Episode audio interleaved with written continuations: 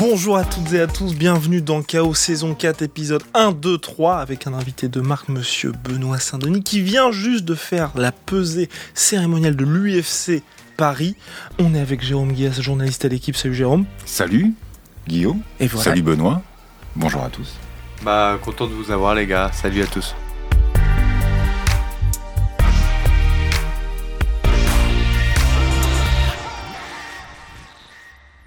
On est ravis parce qu'en plus, à l'applaudimètre, il y avait une sacrée ambiance pour l'arrivée de Benoît à l'Accor Arena. C'était euh, c'était assez sympa hein, cette euh, cette pesée cérémonielle. Il y avait pas mal de pas mal de monde, pas mal de fans à Bercy et effectivement quand Benoît est arrivé, eh ben euh, les gens se sont levés, ont applaudi, on l'ont acclamé parce qu'il le mérite et qu'il a fait des débuts. on en reparlera, je pense, dans quelques minutes, fracassant à l'UFC, fracassant et fracassé peut-être d'ailleurs. Et mais euh, voilà, en tout cas, euh, il y a une grosse cote pour euh, autour de autour de Benoît et je pense qu'il a mérité ses applaudissements euh, cet après-midi. Des débuts qui ont marqué les esprits. Est-ce que toi, Benoît, tu t'attendais à, on va dire, cet accueil de la part du public français? Euh, non non, je bah je pense aussi il y a le fait que j'étais le premier français à rentrer, euh, euh, ça a chauffé aussi la salle. hein. Mais euh, oui oui c'était c'était une sensation agréable. hein, euh. Contrairement au la seule pesée médiatique que j'avais pu faire c'était celle contre euh, Eliseo Zaleski dos Santos euh, à Abu Dhabi où là c'était bon c'était ni pour lui ni pour moi c'était un petit peu plus euh, tiède on va dire. Et là ouais c'était vraiment un grand plaisir d'avoir tout ce soutien du, peuple français venu nombreux regarder la pesée cérémoniale. C'est quelque chose d'important pour toi de, de combattre à Paris? Je sais que tu étais plutôt parti pour combattre à Londres. Initialement, tu disais, moi à Londres, ça me va très bien. Euh, en plus, je crois qu'il y avait un heureux événement qui devait, qui devait venir et qui t'embêtait un, petit peu. Mais c'est quand même bien d'être à Paris pour toi. Ça représente quelque chose de plus? Bah oui, oui, non, non, non. Au final, on est, on est très satisfait par, par le fait d'avoir pu euh, combiner ces deux événements. C'est juste que ça a été effectivement euh, une, grosse charge mentale qu'il a fallu redistribuer au sein de la famille et de nos amis. Et ça a été fait avec brio par la mariée les, euh, la famille euh, de son côté et de la mienne, ainsi que les amis. Donc on a pu euh, se concentrer sur cet événement, même si effectivement ça a été un peu plus dur pour, pour faire le poids, parce que j'ai euh, quand même profité des coupes de champagne et des, des vins euh, locaux, étant donné que le mariage j'avais euh, vu sur le Pic Saint-Loup euh, au Mas, donc euh, bon, euh, on, vous doutez bien qu'il y avait du, y avait du Pic Saint-Loup euh, à l'apéro. Oui, on l'a pas précisé parce que voilà, tu viens de te marier il y a euh, une semaine. Exactement, je me suis marié euh, samedi dernier, donc euh, je me marie samedi, et le samedi d'après, euh, bagarre à l'UFC, donc euh, on, est, on est sur une quinzaine de jours chargés. Et justement, le cutting, pour beaucoup de combattants, c'est un combat avant le combat. Toi, est-ce qu'il y a un moment donné, tu as douté pendant ce cutting? Non, je, juste je savais que ça allait être un peu plus dur, notamment le, le lendemain. Effectivement, bah, il me restait euh, 1,2 kg de plus que d'habitude à faire. Bah, euh, du coup, ça représente plus de temps à souffrir, que ce soit dans l'eau chaude, dans les saunas. Et euh, ouais, c'est désagréable, c'est désagréable. Surtout que euh, après, on a eu une, drôle de surprise euh, à l'issue de la pesée. je reviendrai pas dessus, mais en tout cas, voilà, c'est bien passé. Et voilà, maintenant, place au combat. On est concentré sur, je vais pas dire Christos Giagos, étant donné que maintenant c'est Gabriel Miranda, mais concentré sur ce, sur ce Brésilien. Et ça t'a perturbé, ça aussi, ce changement d'adversaire pour tes débuts à Paris? Non, je pense juste le prestige et l'engouement que j'avais de prendre un gatekeeper euh, comme Christos Giagos était un petit peu plus élevé et, et, euh, m'aur- m'aurait permis euh, de, de... Enfin, dans la tête des gens, c'était plus un test que, ne peut l'être Gabriel Miranda aux yeux des gens. Après Gabriel Miranda, il faut savoir que c'est un mec qui a pris son temps, son rêve c'était l'UFC. Le mec, il va, faire, il va tout faire pour faire le combat de sa vie. Et euh, il a des bonnes soumissions, il a quand même des qualités, donc on, il faut respecter tout le monde et euh, il faudra être très vigilant demain. euh, parce que voilà, on est dans un sport où tout va très vite et on, peut le voir de semaine en semaine avec euh, même des, main events et des ceintures qui passent de, de, d'une hanche à une autre euh, très rapidement. Revenons un peu, si tu veux bien, sur tes débuts à l'UFC. C'était face à Dos Santos. C'était franchement pas, avant le combat, un cadeau. On le savait très bien. On en avait parlé avec, euh, avec Guillaume lors d'un précédent podcast. On, se disait que ça allait être très très dur. C'est un combat qui a marqué les esprits de beaucoup de gens, nous, Français, les commentateurs, y compris de l'UFC. Qu'est-ce que tu retiens de ce combat et est-ce que tu penses qu'il aurait dû, euh, qu'il aurait dû s'arrêter? Non, non, non, pas du tout. Euh, je pense que l'arbitre il a fait son taf, c'est-à-dire euh, me régulièrement me donner des warnings euh, quand il fallait que je j'actionne. Après, par contre, c'était un arbitre russe, donc il était très loin de l'action, donc déjà ça donnait pas du tout la sensation d'empathie. Mais c'est sa manière d'arbitrer à la russe qui est qui est moins appréciée, mais je, trouve qu'il a bien fait son job, hormis pour le coup parti et le coup à l'œil. On voit qu'au M1, c'est un arbitre qui vient du M1. Au M1, ils ont tendance à faire reprendre très vite après les euh, bah en fait, déjà, c'est le M1, il faut savoir que c'est dans un ring. Donc, il y a régulièrement des perturbations dans les fights. Et je pense que les arbitres du M1 ont tendance, du coup, à faire reprendre très vite les actions. Et euh, là, du coup, euh, bah, j'ai fini les deux dernières minutes du combat. Le troisième round se passait pas trop, trop mal. Et les deux dernières minutes, j'ai dû vraiment me réserver parce que je voyais plus de l'œil droit avec le, doigt dans l'œil.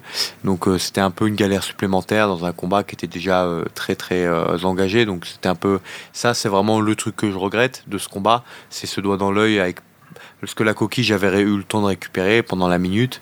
Et même j'étais content de repartir vite parce que en face il avait vidé le réservoir sur le sac de frappe français. Mais mais le, le doigt dans l'œil ouais ça m'a un petit peu perturbé. Aucun moment tu as regretté d'aller euh, d'aller au bout de au bout de, au bout de ce combat? Non pas, non, pas du tout, parce que le, le, comme j'aime le dire, je suis un athlète quand même assez complet d'un point de vue offensif en tout cas. Donc euh, j'ai la capacité de caoter n'importe qui dans ma KT ou de soumettre. Donc euh, c'est surtout si le mec est cramé en face. Parce que je suis un combattant qui marche à la pression et, j'ai mon, le, mon mental c'est une de mes armes favorites.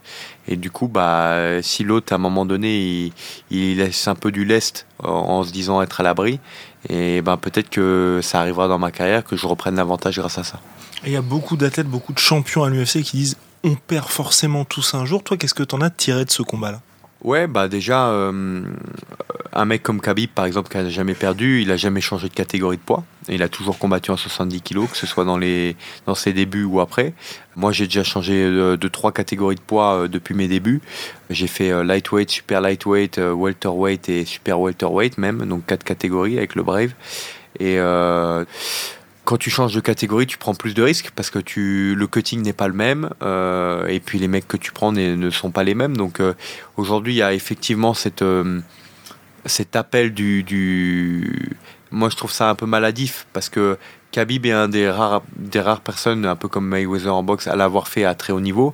Mais il y en a beaucoup maintenant qui recherchent le palmarès vierge. Et à mon sens, ça, ça, ça enfin, c'est comme la recherche du GOAT. Pour moi, tu peux tout faire pour être le meilleur de ton époque mais on saura jamais qui est le meilleur de tous les temps. C'est un débat qui, qui, est, qui n'a ni queue ni tête à mes yeux. Non, bah, je suis fier de mon parcours dans le sens où je suis allé chercher, euh, je suis pas allé la chercher, on m'a offert de la difficulté dès le départ à l'UFC et voilà, j'ai relevé le défi. On, a, fait un bon premier round. On a fait un, troisième round pas trop mal. Effectivement, au deuxième round, j'ai fait beaucoup de rookie mistakes, notamment euh, de ne pas accepter d'avoir enfin une, opposition qui me résiste. Et donc essayer de, de, lui courir après en anglaise sur un mec aussi solide euh, sur ses appuis et avec 8 euh, kilos de différence, bah ça n'a pas fonctionné.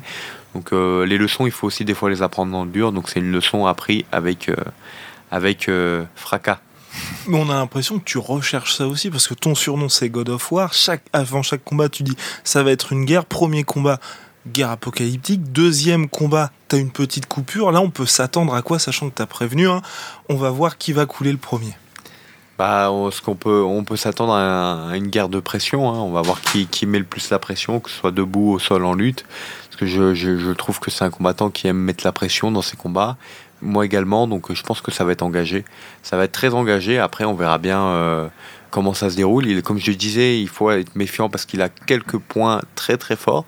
Il n'en a pas beaucoup, mais il, en a, il, y a deux trois choses qu'il fait très très bien à très haut niveau, donc il faudra être vigilant. Mais euh, globalement, c'est un, c'est un bon combat pour moi. Pour lui, c'est une entrée.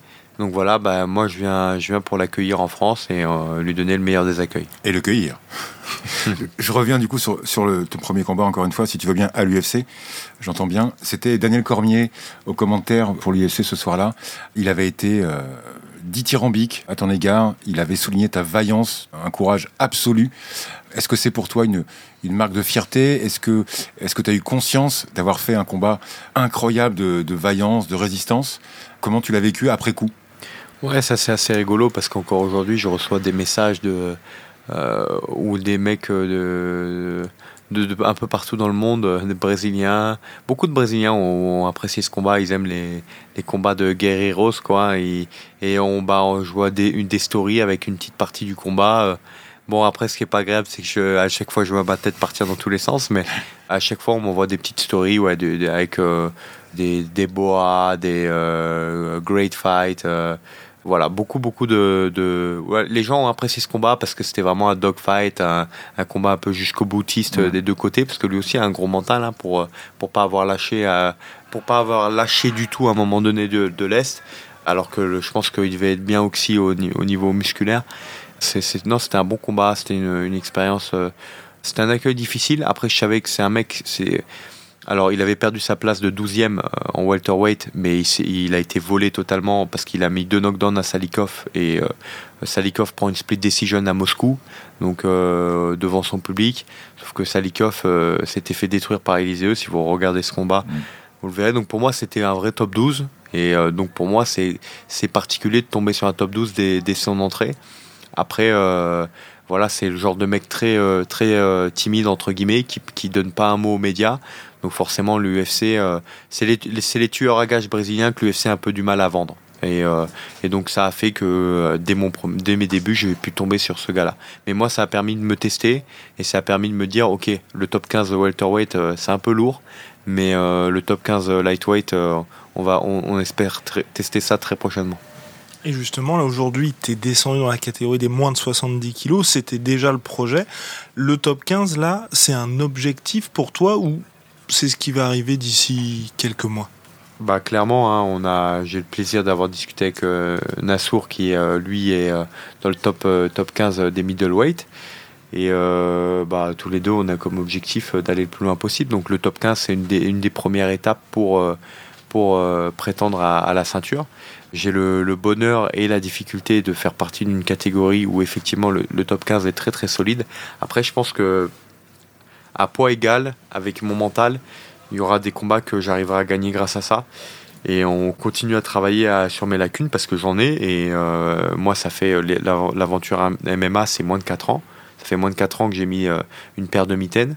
Donc pour moi, c'est l'aventure ne fait que commencer. À moi de le prouver à chaque combat. Parce que c'est un, un, sport qui est incroyable, mais c'est aussi un des sports les plus ingrats. Je crois que c'est Fares qui disait ça. Quand tu gagnes on te survend, mais quand tu perds, euh, tu tombes très bas euh, dans les estimes de chacun. Et euh, c'est un peu la difficulté de ce, de, de, ce milieu et de, de ce sport. Les sports de combat sont tellement médiatisés, il y a tellement de pression sur les, les, épaules des fighters que des fois, il y a un côté ingrat à, à notre sport un parcours un, petit peu, un petit peu singulier. On avait fait d'ailleurs ton, ton portrait euh, sur, sur le site de l'équipe, euh, où on avait été te voir dans la salle, on avait vu ton entraîneur Diane Voirin. Voilà, tu viens des forces spéciales françaises au départ, tu es un militaire.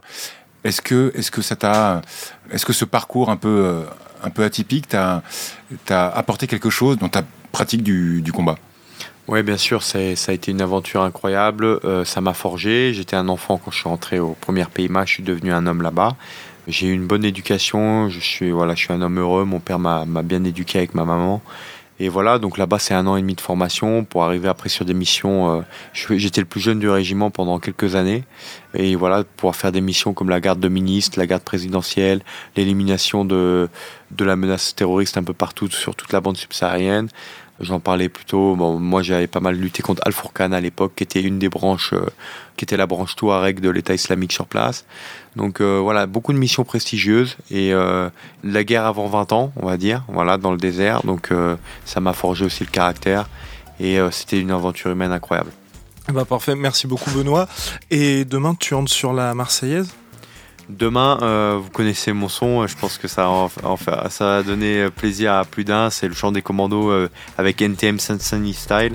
On a un bon mixte euh, réalisé par le, fils Alec, le fils de Daniel Wara, mon coach, qui est, qui, est, qui, est, aux États-Unis, en Californie. Donc voilà, on est au top. Merci. Merci beaucoup. Merci à vous.